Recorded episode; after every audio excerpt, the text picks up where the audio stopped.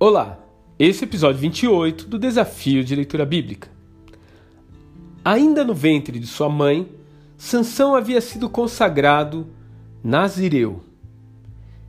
Isso significava que ele deveria se abster do vinho, não comer alimentos considerados imundos pela lei, não cortar o cabelo e, evidentemente, ter uma conduta de vida ilibada. Entretanto, após a brilhante atuação em Lei, Sansão parece ter voltado a ter atitudes de um jovem transviado. Na verdade, por baixo daquela casca de músculos, ele parece ter características de uma personalidade borderline, com atitudes alternantes de raiva e depressão, sendo de fato uma pessoa totalmente vulnerável no ponto de vista emocional. Sua autoconfiança o leva a não temer frequentar a casa do inimigo e, pior, usar a força espetacular para atender seus próprios apetites carnais.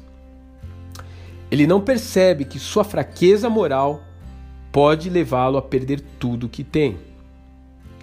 De fato, ele deixa-se conduzir para dentro da armadilha que lhe foi preparado e se torna cego e impotente em uma figura de escárnio e diversão que representava a vitória de Dagon sobre Yahvé.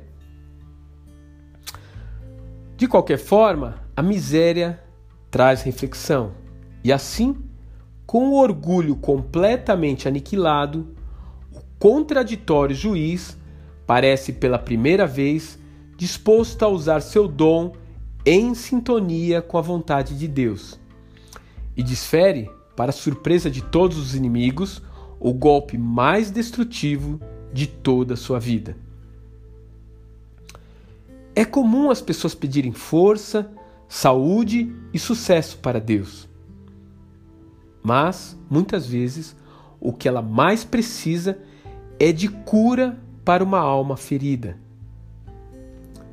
Que tal você começar hoje a pedir que Ele trate de suas fraquezas inseguranças e carências interiores. Você consegue imaginar como tratar dessas questões o tornará ainda mais útil nas mãos do Senhor? Eu consigo. E eu espero que você consiga também. Que Deus te abençoe e até amanhã.